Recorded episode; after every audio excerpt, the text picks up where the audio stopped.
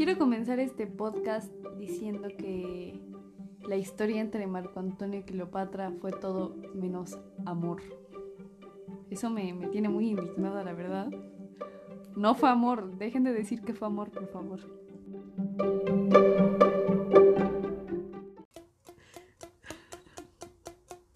Ah, perdón, ya.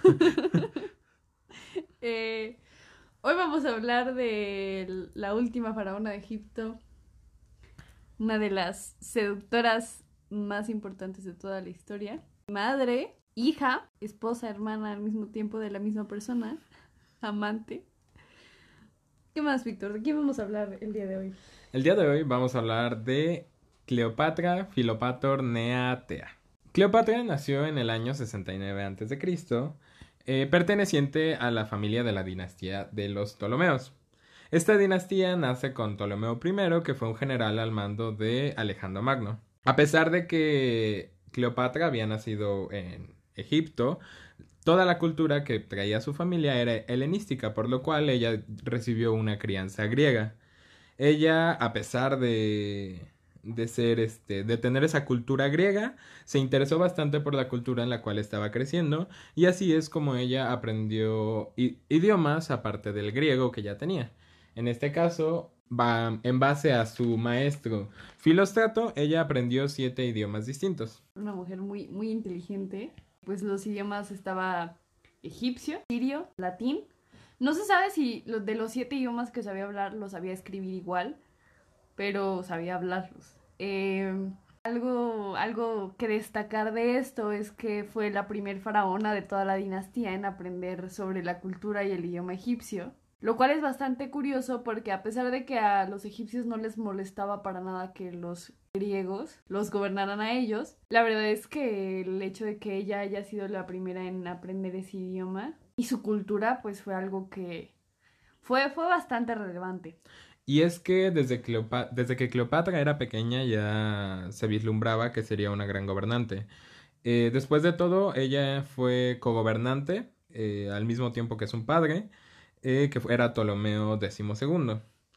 Y bueno, se tenía mucho esta característica de que Ptolomeo no necesariamente era un gran gobernante, lo cual lo llevó a un cierto conflicto. Y de hecho eh, se decía que era un muy mal gobernante en realidad, pasaba más tiempo tocando la flauta, incluso como que recibió ese nombre, el flautista, porque pasaba más tiempo tocando la flauta que gobernando. Aquí es en donde entra la primera de sus hermanas, Berenice. Ella hace como una revuelta en la que logra derrocar a su padre y lo manda al exilio. Lo manda al exilio a Roma en el año 58 a.C. Eh, Berenice mata a su marido, a su esposo de ese momento. Mata, incluso se dice que mató a su mamá. Esto es importante porque debemos tomar en cuenta que Cleopatra se crió en una dinastía en la que la muerte entre familiares y el incesto era bastante común, porque estaban educados para siempre tener el poder. Entonces, Berenice mata a su marido, mata a su esposo, mata a su mamá y obtiene el trono de Egipto. Sin embargo, eh, su papá en el exilio consigue apoyo de, de Roma y regresa, regresa a Egipto cuando Cleopatra tenía 11 años de edad y ejecuta a Berenice en frente de Cleopatra. Esto tal vez igual no sea un hito en su, en su historia, pero definitivamente creo que marcó la manera de ver como a, a su familia. Después de que su papá mata a Berenice, sube al trono de Egipto y gobierna hasta el año 51 a.C., que es cuando muere Ptolomeo XIII sube al trono y ella se ve obligada a casarse con él por las leyes de Egipto. Sin embargo, en realidad no se caían nada bien. y Ptolomeo XIII hace como una revuelta en el que exilia a Cleopatra y pues la manda al exilio a Siria, me parece. Claro, todo esto genera una guerra civil en Egipto entre pues Cleopatra y Ptolomeo XIII. Eh, tenía, bueno, Cleopatra desde el exilio estaba reuniendo tropas para poder este, entrar a Egipto y poder recuperarlo. Sin embargo, en paralelo, Roma también tenía un conflicto y es que para ese tiempo César estaba persiguiendo a una persona que previamente había sido su amigo pero que ahora tenía por enemigo que era Pompeyo. Pompeyo eh, se refugió pidiendo apoyo a Egipto y es ahí donde Ptolomeo XIII decide enviarle, decide enviarle tropas para apoyarlo. Sin embargo, Pompeyo a pesar de eso pierde el combate y decide ir a Egipto para poder recuperar tropas y fuerzas. Sin embargo, Ptolomeo XIII, con miedo de que los romanos inicien una guerra civil en su propio territorio, decide asesinar a Pompeyo y enviarle la cabeza a César, como señal de que estaba a favor de él. Sin embargo, César no se toma esto como Ptolomeo lo había pensado, puesto que Pompeyo, antes de ser su enemigo, pues había sido su amigo y era una persona importante dentro de su historia. Entonces, eh, César, al recibir la cabeza de Pompeyo, llora por la pérdida de su amigo y va donde Ptolomeo para conversar con él, por decirlo así.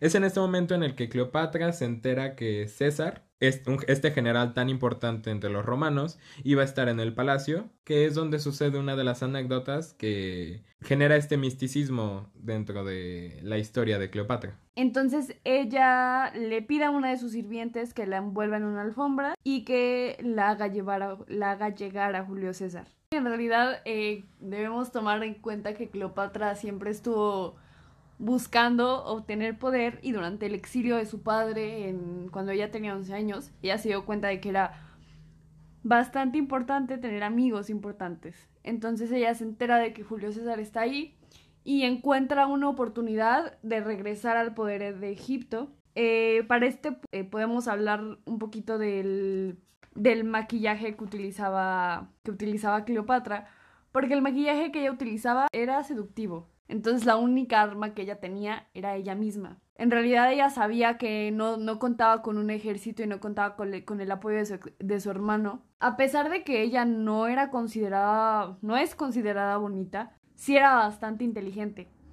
Eh, ella utilizaba apropina, arropina, que es una sustancia que se obtiene de la belladona, que ocasiona la dilatación en los ojos que hace ver a la otra persona un proceso como de atracción.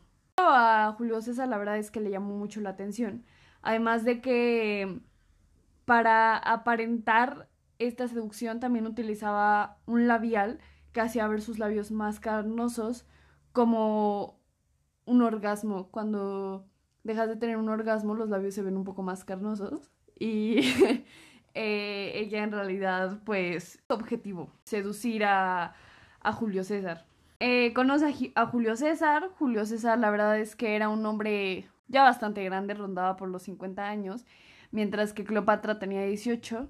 Se volvieron amantes. Y bueno, es en este momento en el que Ptolomeo se siente mm, en una posición ventajosa en comparación a Julio César, hablando militarmente.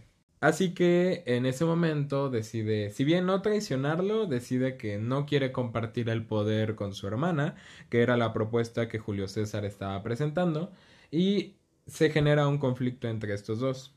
Más adelante en este conflicto, eh, Julio César logra vencer y Ptolomeo XIII eh, muere durante la guerra. Es así como Cleopatra asegura su poder en Egipto y pues teniendo esto en cuenta, obviamente no se iba, no se iba a quedar con los brazos cruzados. Y es cuando se embaraza de César, Ptolomeo XV. Bueno, César no quería reconocerlo como su hijo. Entonces Cleopatra le pone cesarión y pues ya no hay de otra.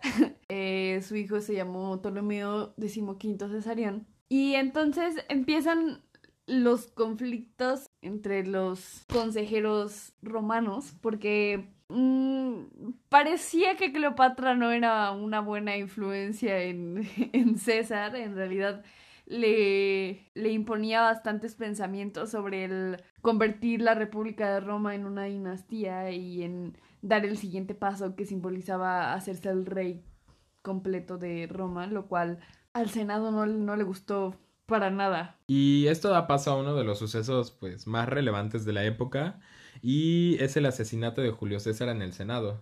es un punto muy relevante y un cambio enorme en la historia y en lo que representaría Roma en el futuro. César, traicionado por los senadores y por su propio hijo adoptivo, por así decirlo, Bruto, es asesinado y es entonces cuando Cleopatra se queda sola, puesto que ya no tiene el apoyo de aquel general romano que la había apoyado a llegar a donde estaba el día de hoy. Sí, en realidad, aunque todo parecía estar yendo bien, bastante bien en la vida de Cleopatra, ya no tenía una seguridad en el poder y esto la verdad es que no era bastante conveniente. Sin embargo, ella su siguiente movida. Para este entonces, eh, Ptolomeo XIV había pasado a ser como gobernante. Ella estaba casada con Ptolomeo XIV. Ptolomeo XIV desaparece del mapa en estos momentos. Se dice y se plantea que probablemente Cleopatra lo envenenó. Eh, no es nada, nada seguro, sin embargo es bastante probable que lo haya envenenado con acónito. Se dice también que Cleopatra era bastante diestra en, en, el arte de envenenar personas. Se dice que practicaba con sus sirvientes. Entonces, ella hace su siguiente movida y va en busca de Marco Antonio.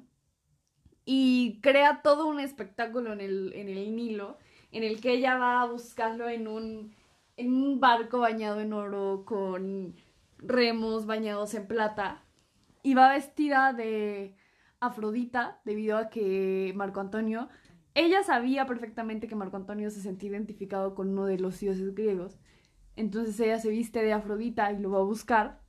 Y Marco Antonio queda bastante cautivado por ella, bastante cautivado por su seducción y pues una cosa llevó a la otra. de hecho, ah, su relación fue, bastante complicada. ¿Qué dirías de su relación, Víctor?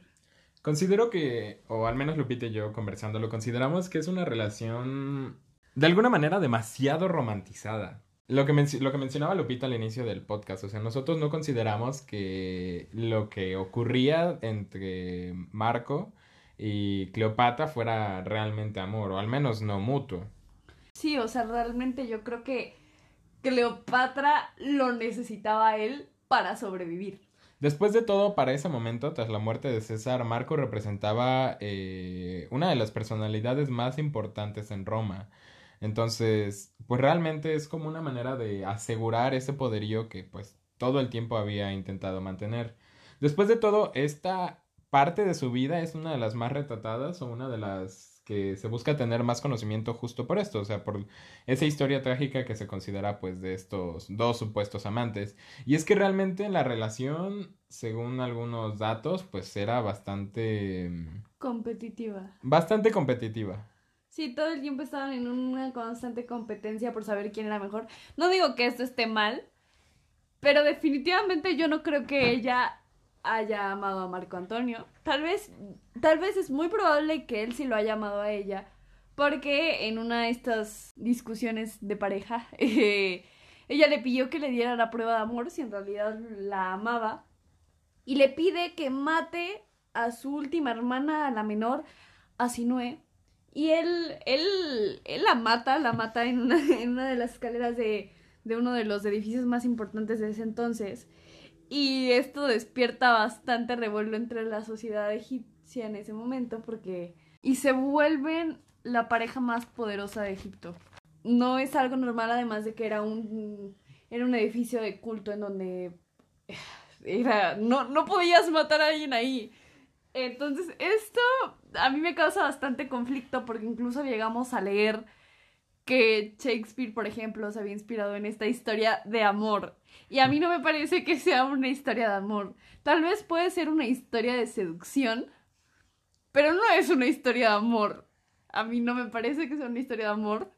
Eh, no, no estoy abierta a discutirlo. y creo, creo que es muy fácil irse como por los detalles, olvidando el punto general, que a final de cuentas, en esta unión de ellos dos, se convierten en los dos gobernantes más poderosos de su tiempo. Realmente él como el principal gobernante, bueno, no como gobernante realmente, pero como principal personalidad de Roma y ella como principal personalidad de esa zona de Oriente, pues realmente no había quien les hiciera frente para ese momento. Y bueno, de hecho esta relación no, no solamente se veía como ese punto de, de tener el poder ahora, me refiero a que ya tenían una idea a futuro y es que Cleopatra eh, tuvo tres hijos con Marco, principalmente con la idea de crear una nueva dinastía que pudiera gobernar tanto Roma como Egipto. Que a final de cuentas Egipto ya era de las, de las últimas zonas helenísticas, que pues, recordemos que fueron eh, gobernadas pues, por los griegos. Sin embargo, todo esto despierta un conflicto en Roma. Y es que Octavio, que era como el segundo al mando eh, para el Imperio Romano, comienza a darse cuenta de toda la influencia que tiene Cleopatra sobre Marco. Y es que, por ejemplo, existe también la leyenda de cómo Marco se saltaba este, invasiones con tal de estar con Cleopatra. Así que durante un discurso frente al Senado, él habla sobre que no iba a permitir que el gobierno romano se viera influenciado por una ramera de Oriente, que es como había llamado en ese momento a Cleopatra. Además, creo que hay que tomar en cuenta de que no era bastante común ver a una mujer con tanto poder en esos, en esos momentos. Eh, yo creo que definitivamente el Senado se veía bastante intimidado por esta figura. Yo, la verdad, me hubiera sentido intimidada por esa figura. Pero eh, hablando un poquito más en serio, este. En realidad no, no eran tiempos de mujeres, no eran tiempos de mujeres poderosas. Sin embargo, ella era una mujer muy poderosa, muy inteligente, que si bien era considerada como la ramera real, eh, fue porque algo tuvo que haber hecho, ¿no? Este, definitivamente yo creo que despertó muchísima incomodidad. Claro, y que a final de cuentas, pues toda esta incomodidad llegó a ciertas consecuencias bastante grandes. Y es que, eh, apoyado por todo el Senado, Octavio fue en busca de, de Marco y de Cleopatra. Y fue donde se genera esta segunda guerra entre estos dos bandos. Sin embargo, eh, los ejércitos de Cleopatra y de Marco pierden frente al ejército romano de Octavio. Y es después de haber visto hundida la flota de Marco y de recibir la noticia falsa de que Cleopatra había muerto, cuando Marco decide suicidarse usando pues, su propia espada. Pues ella hace que la cobra la muerda y pues muere con el veneno. La verdad es que las cobras africanas son bastante bastante peligrosas. Y así es como como termina esta historia trágica de dos amantes trágicos en la que se dice incluso que Shakespeare se, inspiró eh, para hacer Roma y Julieta. Eh, me, me, me molesta bastante que se diga que eso fue amor. Tal vez sí fue amor, pero de verdad no creo que haya sido amor mutuo. Creo que la vida y lo que representa Cleopatra para la historia es realmente relevante. Porque de alguna manera, de inicio, pues marcó un niato. A final de cuentas, ella fue la última faraona egipcia. Bueno, creo que la historia de vida de Cleopatra, así como lo, lo que representa dentro de la historia misma, es un punto bastante interesante. Creo que esa época en la que ella vivió representa un hiato en la historia en general eh, por diversos sucesos. De inicio, pues ella es la última faraona egipcia, lo cual también representa el fin de la... ¿Dinastía? De la dinastía y de esa época helenística. Después de todo, ellos eran el último... El último bastión griego que quedaba, por decirlo así. Además de que, pues, la muerte de Julio César, también contemporánea a ella, pues también marca un hiato bastante grande dentro de la historia de Roma. Y es que después de su muerte, eh, Egipto pasa a ser eh, parte de Roma. Entonces, realmente terminado mm, la vida de Cleopatra, termina Egipto tal y como nosotros lo recordábamos. Es, es, un personaje que, que si bien este podcast se llama Sin Juicios, la verdad es que sí hay bastantes juicios de nosotros en este podcast, para al menos míos. La verdad es que yo sí la tenía bastante idealizada. Eh, porque es una mujer bastante poderosa, no le estoy tirando, o sea, sí, sí le estoy tirando rosas, la verdad, porque es una mujer a la que yo admiro mucho, que si bien estaba, se dice, perturbada, debemos tomar en cuenta que el momento en el que ella estaba viviendo, pues no era un momento sencillo para las mujeres, sino era un momento sencillo para alguien que fue criada para, para gobernar. Entonces, es eso, solamente quería decirles que yo admiro mucho a Cleopatra, que este podcast no fue sencillo de grabar, que nos disculpamos mucho si no fue de su agrado, pero esperamos, de verdad esperamos, tenemos la esperanza de que sí lo haya sido. Recordándoles que, que se cuiden muchísimo porque la situación pues está grave, que se laven las manos, eh, que tomen agua, no olviden tomar agua y que no juzguen a las personas por su historia, eh, no juzguen no solamente a los personajes históricos, creo que con este podcast sí queremos llegar un poquito más lejos sobre no juzgar a las personas de su alrededor solamente por lo que ustedes llegan a ver o solamente por lo que pues escuchan de ellos, sino que se den el chance de por lo menos conocer un poquito más de su historia antes de, de hablar. Entonces, pues nada, recordarles eso, pedirles una disculpa enorme y...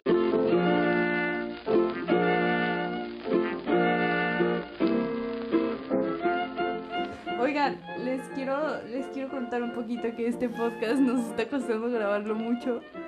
Eh, este, pero aquí, aquí lo vamos a dejar. Espero. Espero que les haya agradado, aunque sea un poquito. Miren, no hemos dormido bien.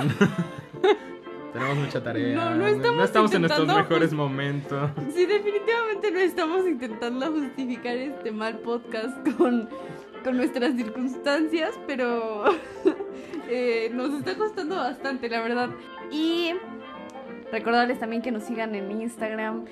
Les prometemos que el siguiente episodio, el, el siguiente episodio será mejor.